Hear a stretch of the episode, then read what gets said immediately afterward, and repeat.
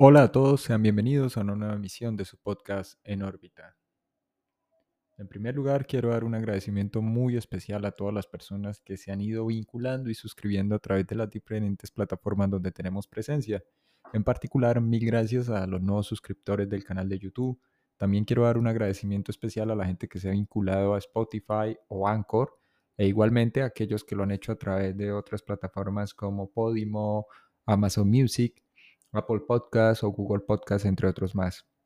Mil gracias a todos. Sin ustedes no sería posible el desarrollo de esta plataforma, de este proyecto concebido para la interacción de todos nosotros.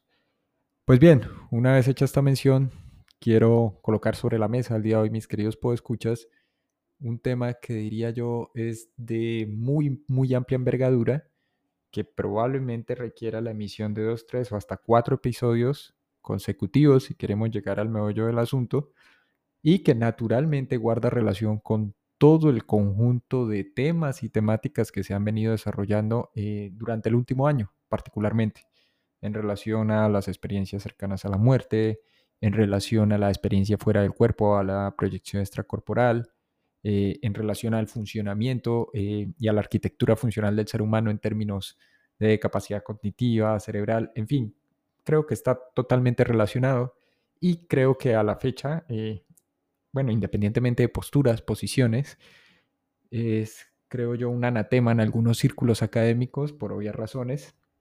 Hoy quiero hablar, mis queridos podescuchas, de la relación mente-materia o, para simplificarlo más, del poder de la mente sobre la materia. Para ello y por principio es necesario hacer una pequeña mm, aclaración conceptual si se quieren. No, suelo recurrir mucho a, explicaciones netamente teóricas, pero aquí es simplemente necesario e ineludible por un simple aspecto, a saber, en este momento, mientras ustedes escuchan y mientras yo transmito y mientras voy desarrollando el podcast que venía preparando en las últimas semanas, se habrán dado cuenta que estamos empleando la mente para entender la mente. Es una alusión metafórica un poco extraña si se quiere, porque es la mente la que se emplea a fondo o se aplica a sí misma para tratar de dilucidarse ella misma. Creo que este es uno de los problemas centrales, por ejemplo, dentro de la filosofía de la mente. En neurociencias, si se quiere, voy a tomar aquí como referencia a un neurocientífico colombiano muy, muy, muy respetado dentro del ámbito académico, con una contribución muy grande a algo que se llama patrones de acción fija y estados funcionales, que es el señor Rodolfo Ginás. Rodolfo habla de estados funcionales superiores, de estados funcionales diversos, y para él es indisoluble e inseparable mente y cerebro. Cuando él habla del cerebro, independientemente de entender la mente como una consecuencia o, un producto emergente de la actividad cerebral o de la actividad electroquímica, pues se está refiriendo exactamente la misma cosa. Esto en el caso de Ginás. Y de hecho hay un libro muy recomendado que se llama El cerebro y el mito del yo. Y en una capita del mismo, eh, el doctor Ginan menciona precisamente que se constituye tal vez no el problema central porque en neurociencias dan por sentado que son exactamente lo mismo, o por lo menos para algunos neurocientíficos que tienen una postura monista o una interpretación monista acerca de la actividad cerebral, de la conciencia y de la mente. Para él es exactamente lo mismo. Ya hay otros que sí establecen esa distinción entre el producto emergente, que en este caso sería la mente, y del otro lado el cerebro, que es naturalmente el órgano físico, del cual ya hemos hablado en podcasts anteriores. ¿Qué es lo que ocurre entonces, mis queridos podescuchas? La mente resulta ser un objeto casi que inacible o a veces evanescente y difuso, porque la única forma de hablar de este es por sus resultados en términos de funciones. No son fusiones que precedan a la actividad cerebral, sino que resultan o emergen. Eh, al, igual que el problema de la conciencia, lo que sea la conciencia humana, la autoconciencia, la mente vendría a ser también, si se quiere, desde un punto de vista estrictamente eh, académico, científico, un epifenómeno, una resultante de un conjunto de interacciones, de una actividad electroquímica, en fin. ¿Por qué quiero hablarles entonces del poder de la mente sobre la materia. Para aquellos que son nuevos en, el canal y en las diferentes plataformas donde transmitimos, les quiero recomendar sobremanera dos episodios creo que son de la segunda o tercera temporada de nuestro podcast, en órbita podcast, que se llaman El informe Gateway y eh, la, enigmática, la enigmática página 25 del informe Gateway de la CIA. Se hizo una aclaración acerca del IMSCON y de cómo se había desarrollado una serie de estudios e investigaciones para entender no solo la experiencia fuera del cuerpo, tal como la planteaba Robert Monroe, sino además para entender cuál era, si es que había un límite en la conciencia humana de qué era capaz y de qué no, en términos que fuesen objetivos demostrables, verificables, reproducibles, X cantidad de veces o N cantidad de veces. Y naturalmente los militares que participaron en este conjunto de exploraciones e investigaciones llegan a la no extraña conclusión de que están, al igual que el principio, no están muy seguros de qué sea, pero definitivamente tiene unas capacidades, unos atributos y unas cualidades asombrosas. Recuerdan que en algún punto tanto Frank Keppel como Robert Monroe, así como Jacobo Greenberg, este psicofisiólogo mexicano, llegan a una conclusión en diferentes puntos de tiempo, en diferentes lapsos, yo diría que unánime, y es que materia y energía son términos engañosos. Materia, entendida en términos biológico, de sistemas físicos, en términos físicos, y energía, también si se quiere en términos físicos, como esa capacidad para la generación de un trabajo. Pero también dentro de los sistemas físicos hay sistemas energéticos, independientemente de si se le quiere dar o no una connotación eh, esotérica o ocultista. Parece ser que hay un sistema sutil que no terminamos de entender, que no terminamos de descifrar y que no es objeto de interés para la ciencia convencional o la ciencia tradicional. Y ya voy a hablar entonces de esa otra ciencia que está en las antípodas, que está como en los territorios de frontera haciendo cosas totalmente nuevas, inusitadas y desconocidas, y que está tratando de investigar. Recién retomé la lectura de un paper, de un publicable, que llevó a cabo el Instituto de Investigaciones Clínicas Dr. Américo Negrete, de la Facultad de Medicina de la Universidad de Zulia en Maracaibo. Y junto con este, también está vinculado al Instituto Venezolano de Investigaciones Científicas, IVIC, junto con eh, un instituto privado de investigaciones eh, junto a California, específicamente, mm, voy a verificar aquí, qué era lo que estaban haciendo estaban estudiando sistemas físicos y particularmente estaban interesados en estudiar eso que se conocía como influencia mental a distancia. ¿Era posible o no era posible? El artículo de estos investigadores lo que hacía era mostrar aquellos estudios relacionados con influencia mental sobre sistemas físicos, incluyendo sugestiones mentales de sueño, despertar, la influencia mental a grandes distancias, las interacciones mentales con sistemas biológicos remotos, los efectos de la mente en la actividad fisiológica y el sentimiento de ser observado.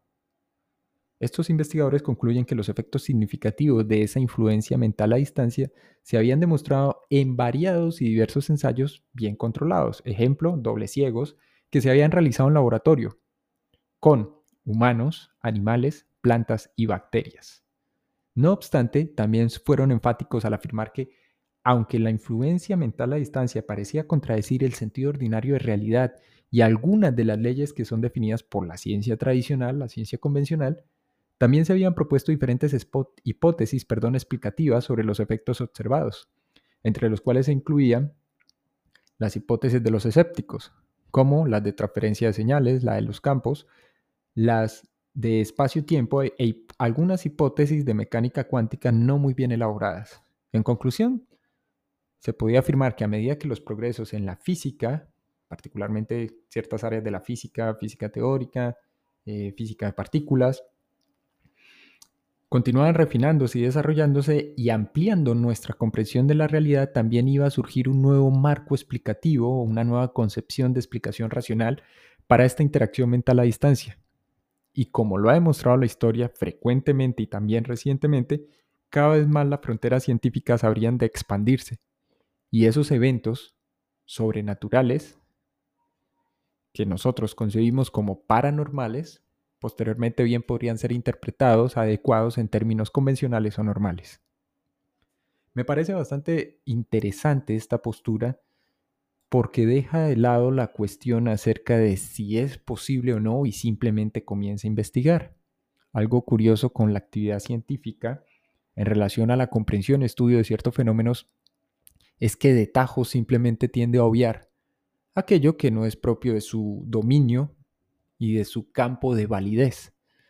No está validado por una comunidad, por un círculo, por un grupo específico, concreto o por un área bien delimitada, pues simplemente no nos interesa estudiarlo. No se detienen a evaluar los datos que les están presentando y por ello no pueden contrastar y verificar los hechos que están obteniendo o que les están presentando. Entonces, ¿qué es lo que ocurre realmente con la mente y por qué eh, materia y energía pueden tornarse algo difusos o incluso eh, prestarse a error de interpretación? ¿Y cuál es la relación de todo esto con la conciencia?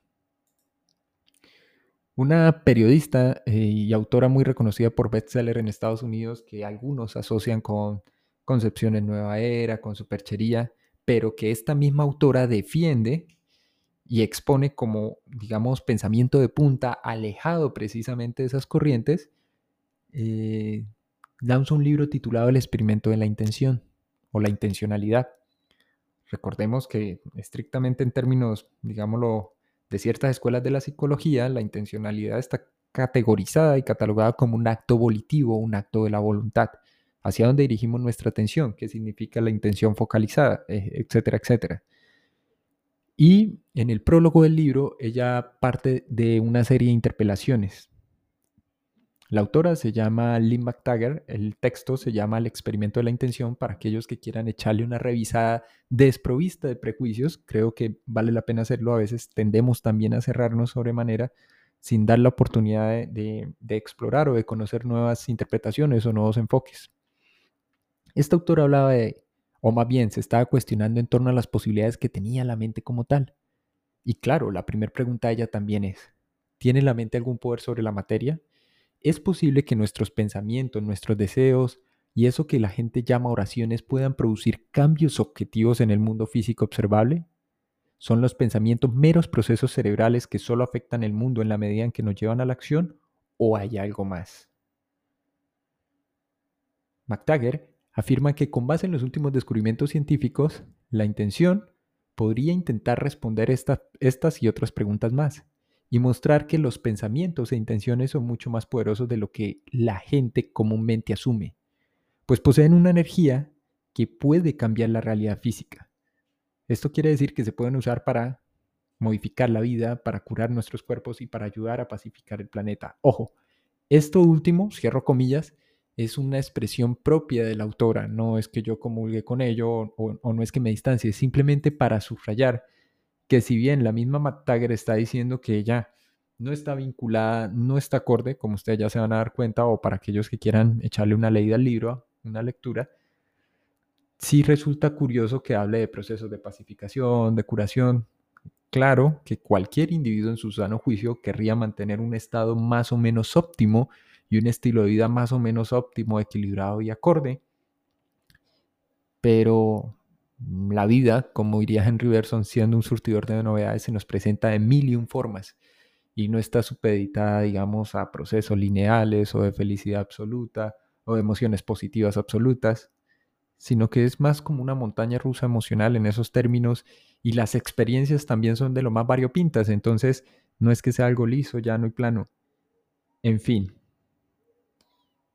McTaggart en su libro lo que está tratando de hacer, ¿sí? que creo que eh, lo inicia en 2021 y se vincula a otro libro de ella titulado The Field o El Campo, es tratar de dar una explicación, ojo, que esté más allá de la superchería, de las ideas asociadas a la curación espiritual, a la homeopatía, y que partan de una base científica.